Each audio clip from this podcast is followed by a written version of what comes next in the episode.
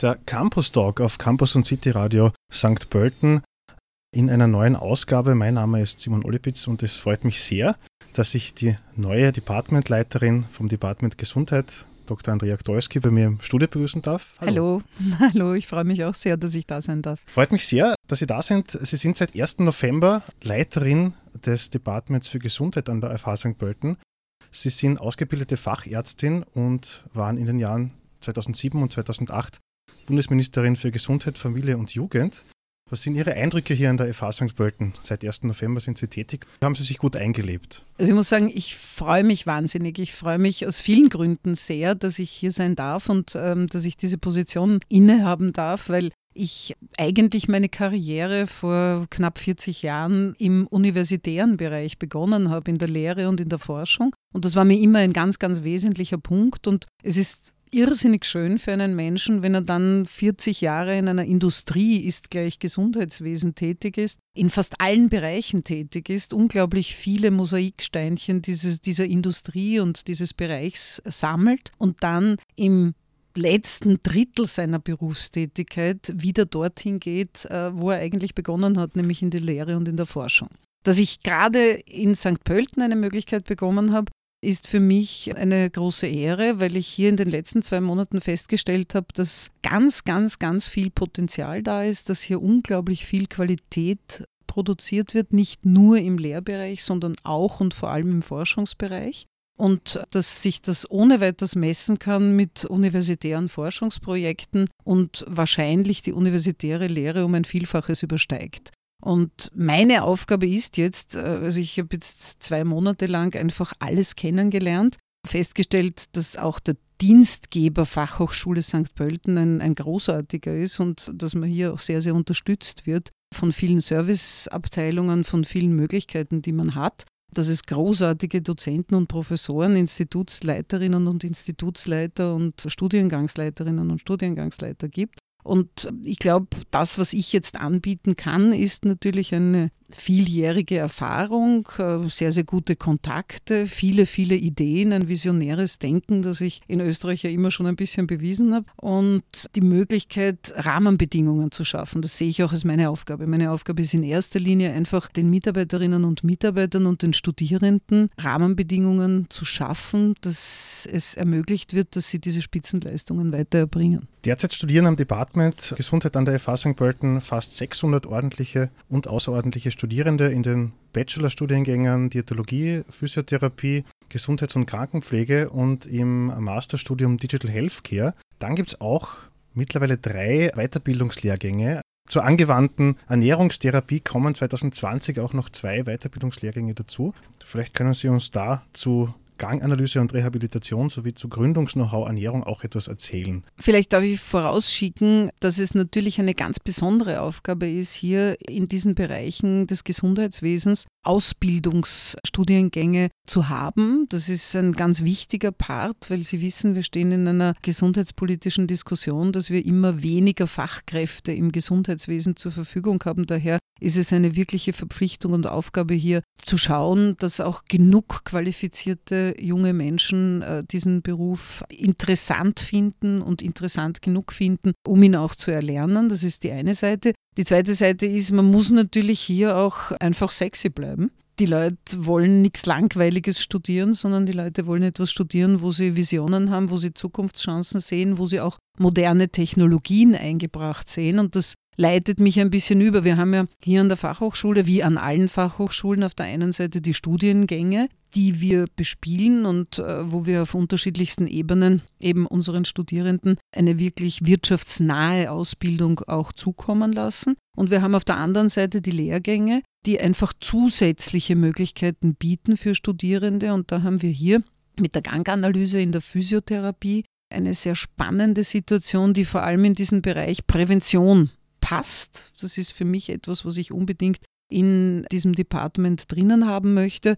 Ernährung, Bewegung, diplomiertes Gesunden- und Krankenpflegepersonal heißt für mich auch sehr stark dieser Präventionsgedanke. Und die Ganganalyse ist ein ganz, ganz wesentlicher Teil dazu, weil wir hier viele, viele Möglichkeiten haben, a, Menschen rechtzeitig zu helfen, vorzubeugen, Menschen, die betroffen sind, zu helfen, schnell wieder in eine Rehabilitationsmaßnahme zu kommen. Und auf der dritten Seite, und das ist mir sehr wichtig, weil ich die letzten Jahre sehr viel mit E-Health und mit Digital Health gearbeitet habe, das Verknüpfen von Digital Health mit entsprechenden Inhalten der Ausbildungsgänge. Und das schaffen wir hier sehr schön. Wir haben hier ganz, ganz großartige Leute, die eigentlich auf Basis von ursprünglichen Projekten, die zum Teil von großen Förderinstitutionen auch gefördert wurden, diesen Lehrgang entwickelt haben. Auf der anderen Seite denke ich mir, dass es ganz, ganz wichtig ist, gerade in den Gesundheitsberufen, die auch in die Praxis gehen können und die sich selbstständig machen können. Und das ist jetzt der neue Lehrgang bei den Diätologinnen, dass sie lernen auch und dass wir sie nicht wegschicken, bevor sie nicht wissen, was auf sie zukommt, wenn sie sich selbstständig machen. Weil es ist das eine, dass man eine qualifizierte fachliche Ausbildung bekommt, aber es ist das andere, dass man auch weiß, wie sind die Rahmenbedingungen für eine zukünftige Berufstätigkeit, zum Beispiel in der Selbstständigkeit. Und das ist ganz, ganz wesentlich, weil gerade Österreich, Sie wissen das, ist natürlich im Gesundheitswesen ein sehr verstricktes Thema. Und wir haben sehr, sehr viele Stakeholder und wir haben sehr, sehr viele Player und es ist manchmal sehr unüberschaubar. Und wenn man in diesem Bereich dann auch noch sich selbstständig macht, wo selbstständig machen immer einen gewissen Mut erfordert und natürlich auch Wissen um die Rahmenbedingungen, glaube ich, ist es ganz, ganz wichtig, dass wir die Kolleginnen und Kollegen ausstatten mit einer gerüttelten Basis an Wissen, dass sie da völlig angstfrei hinausgehen können und arbeiten. Was wäre da auch ein Rüstzeug an Wissen, das Sie angesprochen haben, äh, jetzt gerade für die Selbstständigkeit, aber auch allgemein? Da steht ja das Gesundheitswesen doch vor einigen Herausforderungen, auf die kommen wir vielleicht noch zu sprechen. Aber gerade im Hinblick auf die Lehre, was ist Ihnen wichtig, dass Studierende jetzt auch allgemein äh, jetzt in den verschiedenen Studiengängen, Lehrgängen da auch mitbekommen? Also ich glaube, dass wir sehr stark beginnen müssen von der typischen in der Medizin sehr, sehr viele Jahre vorherrschenden Auswendiglernerei. Jetzt will ich das gar nicht schlecht machen. Es gibt natürlich gerade im Gesundheitswesen und in der medizinischen Ausbildung, egal in welchen Fachrichtungen, gewisse Grundlagen, die man lernen muss. Und ich äh, unterrichte ja seit vielen, vielen Jahren und ich sage das den Studierenden immer wieder. Es gibt halt einen Teil dieser unangenehmen Tätigkeit, wo man Dinge wahrscheinlich auch bis zu einem gewissen Grad einfach auswendig lernen muss. Aber ich glaube, wir haben heute in der Lehre so viele moderne Möglichkeiten und Technologien, dass wir uns bemühen müssen, dass wir mit diesen modernen Technologien auch den Reiz schaffen, dass Menschen bereit sind, Dinge zu verknüpfen. Das, was mir wichtig ist, ist, dass nicht nur Fachwissen auswendig gelernt wird, sondern dass ich lerne anhand von einer Problemstellung alles, was ich gelehrt bekommen habe, auch anwenden kann. Und da gibt es viele, viele Möglichkeiten. Ich bin ein Freund von Diskussionen im Lehrsaal. Ich mag eigentlich Frontalvorlesung gar nicht. Ich habe viel lieber eine Situation, wo ich Strukturen vorstelle, wo es ein Problem gibt und mehrere Gruppen arbeiten dieses Problem aus und nehmen alles, was sie bis jetzt in den letzten Jahren gelernt haben, dazu her. Weil dann versteht man auf einmal auch, warum man Dinge lernen muss. Deswegen finde ich ja Fachhochschulen so spannend, die sehr, sehr viele externe Lektoren haben, die direkt aus der Berufssituation kommen. Und ich möchte das auch noch in unserem Bereich intensivieren, um den Studierenden zu zeigen, dass ich genau diese Grundlagen brauche, um diese sehr komplexen Probleme, die wir oft und Herausforderungen, die wir oft im Gesundheitswesen haben, zu lösen.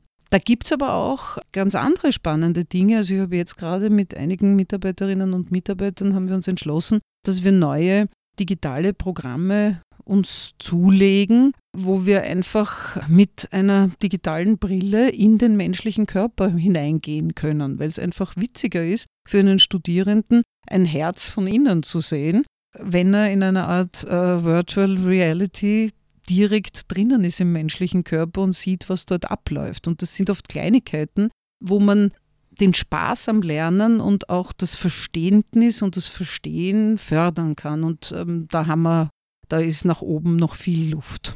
Stichwort Forschung, Sie haben es auch schon angedeutet, interdisziplinäre Forschungsprojekte, departmentübergreifende oder institutsübergreifende Forschungsprojekte gibt es auch schon einige. Was ist da geplant, das noch auszuweiten, also auch im Hinblick auf digitale Veränderungen oder digitale Herausforderungen? Also ich glaube, das ist eines der wesentlichen Dinge des 21. Jahrhunderts und das wird die Zukunft sein ich mag ja das Wort Digitalisierung nicht so gern, weil ich immer das Gefühl habe, dass alle über Digitalisierung im Moment reden, ohne zu wissen, was sie damit meinen. Aber glaube, dass wir einfach lernen müssen, weit über unsere Schrebergärtengrenzen hinauszudenken. Und das habe ich hier in St. Pölten, weil Sie vorher gefragt haben, was hier besonders ist. Also ich habe hier das erlebt in einer Art, wie ich selten in anderen Universitäten und Fachhochschulen erlebt habe, dass dieses Aufeinanderzugehen nicht nur innerhalb des Departments zwischen den Lehrgängen, sondern auch über die Departmentgrenzen hinaus zu den anderen Departments, aber letztendlich auch dann gemeinsam hinaus zu den Stakeholdern, weil wir sind ja jetzt nicht lar pour lar.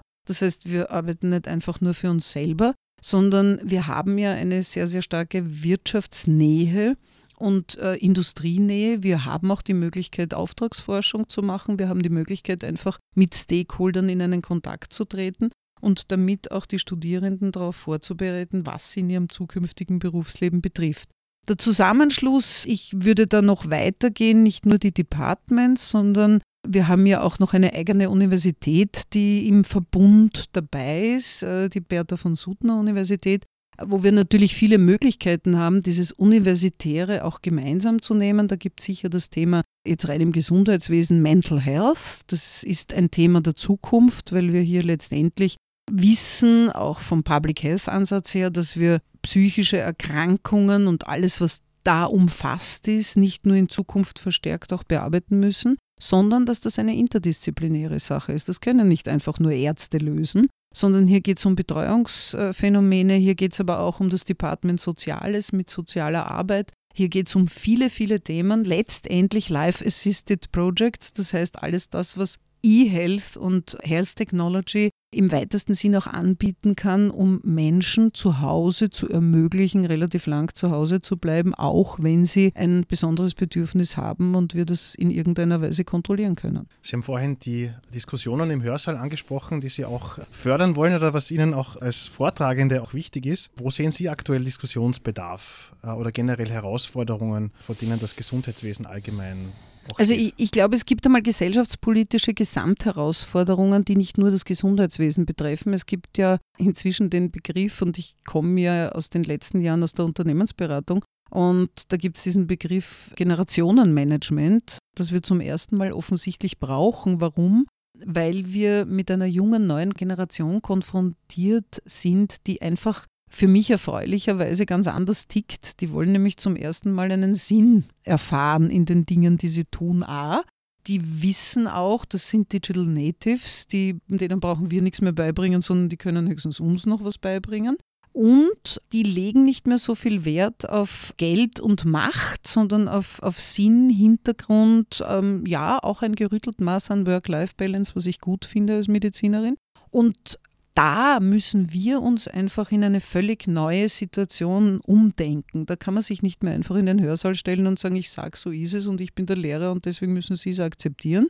Ich habe das zum ersten Mal vor vielen Jahren erlebt, als eine ganze Klasse von Menschen vor mir gesessen ist, die die Laptops offen gehabt haben und ich habe also so mm, typisch Lehrender ein bisschen aus dem Handgelenk heraus gesagt, ja, also Österreich gibt in etwa 11,8 Prozent des BIP äh, ins Gesundheitswesen und auf einmal sind zehn Hände hochgegangen und haben gesagt, also wir haben das jetzt gerade nachgegoogelt, das stimmt nicht, das sind 12,3 oder je nach Sichtweise 11,5.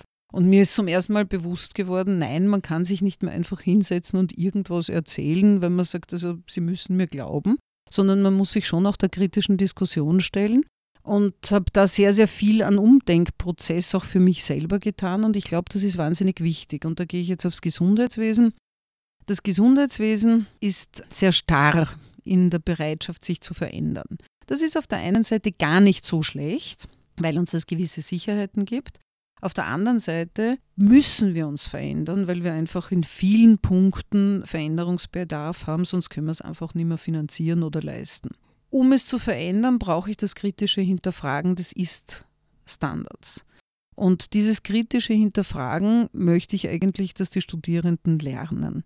Das heißt, sie sollen sich nicht fürchten davor, kritisch zu hinterfragen, bestehende Strukturen auch in Frage zu stellen, neue Strukturen, visionäre Strukturen auch anzudenken.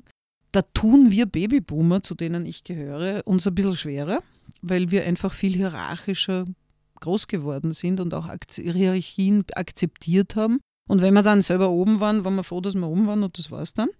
Ich will uns jetzt auch gar nicht schlecht machen. Ich glaube, das hat zu diesem Zeitpunkt auch einen Sinn gehabt. Aber wir müssen jetzt, glaube ich, lernen, dieses kritische Potenzial einfach zu nutzen und zu fördern. Im Gesundheitswesen werden wir mit vielen neuen Dingen konfrontiert. Wir werden vor allem, und das ist, deswegen freut es mich hier, dass ich eben nicht an einer reinen Medizinuni bin, sondern mit anderen Gesundheitsberufen groß werde oder hier diese unterstützen darf. Wir werden lernen müssen, dass es nicht einfach nur den Gott in Weiß gibt und alle anderen, sondern dass es ein verstärktes Miteinander der Gesundheitsberufe für die Patientinnen und Patienten gibt. Wir werden verstärkt konfrontiert mit der Bedingung der Prävention in allen Ebenen, das heißt Vorsorge von der chronischen Krankheit bis zum Lebensstil, die nicht nur vom Arzt in irgendeiner Weise gemacht werden können und sollen, sondern die sehr, sehr stark von anderen Berufsgruppen im Gesundheitswesen getragen werden.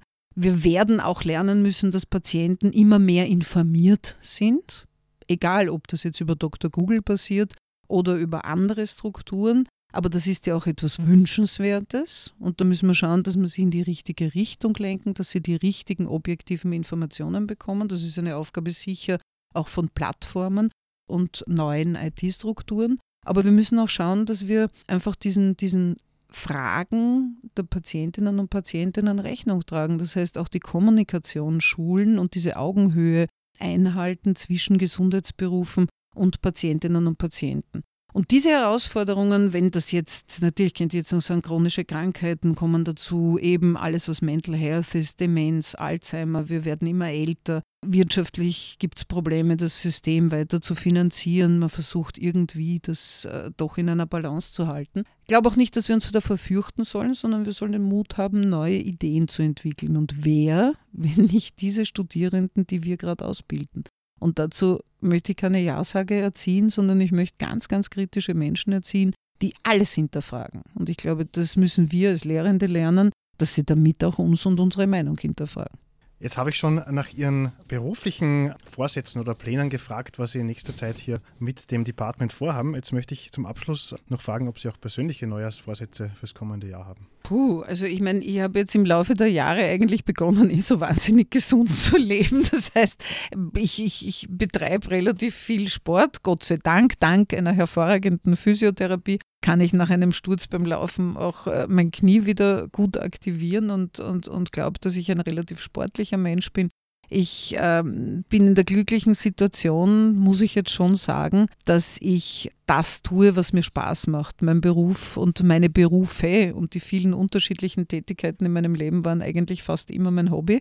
Ich freue mich sehr, sehr, dass ich hier große Herausforderungen habe. Das, was ich mir wahrscheinlich ein bisschen zu Herzen nehmen muss, ist, dass ich ab und zu auch äh, mehr Zeit für mich habe und dass ich mich nicht zu sehr in den Terminplan hineindrängen lasse. Aber das ist ja schon fast auf Jammern auf hohem Niveau. Frau Gdolski, vielen Dank für den Besuch im Studio und alles Gute für Ihre Arbeit hier im Department. Ich bedanke mich und ich finde das großartig, dass es hier sogar ein eigenes Radio gibt.